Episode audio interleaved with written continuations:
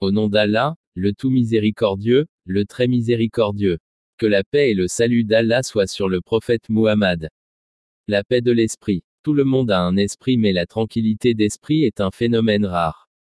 Tout le monde veut vivre en paix mais la paix se soustrait à presque tout le monde.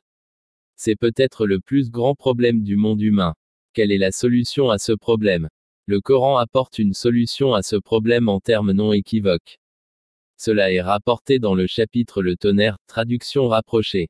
Ceux qui croient et dont les cœurs sont réconfortés à la seule évocation de Dieu. N'est-il pas que c'est à la seule évocation de Dieu que les cœurs s'apaisent?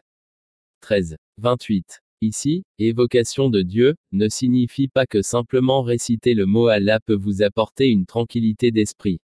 Cela signifie qu'en réalité, le contentement est réservé à ceux qui acceptent le plan de création de Dieu. Plus particulièrement, cela signifie que ce monde ayant été créé par Dieu et étant donné que Dieu a établi toutes les lois de la nature, quiconque veut vivre avec un esprit apaisé dans ce monde doit connaître le plan de création de Dieu et essayer de vivre selon celui-ci.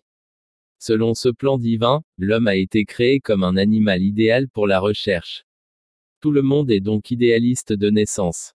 Mais le monde actuel n'est pas un monde idéal. L'esprit de l'homme peut, dans sa capacité, être illimité, mais notre monde est fait de limites. C'est cette contradiction entre les deux qui crée des problèmes. La tension de l'esprit résulte de l'écart entre recherche et accomplissement. Personne ne peut changer le cours de la création divine.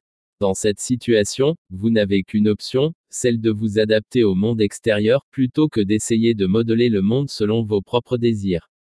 La réalisation de tous les désirs ne peut être un objectif pour une personne dans ce monde. Vous devriez apprendre l'art de la gestion des désirs plutôt que d'essayer de satisfaire tous vos désirs. Mais voici une bonne nouvelle pour tous les hommes et toutes les femmes, bien que le monde matériel soit limité, le monde de la pensée est illimité. Nous devons définir nos objectifs dans la vie en termes de réalisation intellectuelle et non en termes de réalisation matérielle. Le monde intellectuel est si vaste qu'il n'y a pas de fin à l'activité intellectuelle. Le voyage intellectuel peut aller au-delà de l'espace et du temps, contrairement aux activités matérielles. La situation actuelle est une bénédiction de Dieu. C'est la volonté de Dieu que l'homme adopte le principe du contentement en ce qui concerne les choses matérielles. Mais en ce qui concerne les réalisations intellectuelles, il n'y a aucune limite. Dieu Tout-Puissant veut voir chaque homme et chaque femme comme un super accomplisseur, mais en termes d'objectifs intellectuels et non en termes d'objectifs matériels.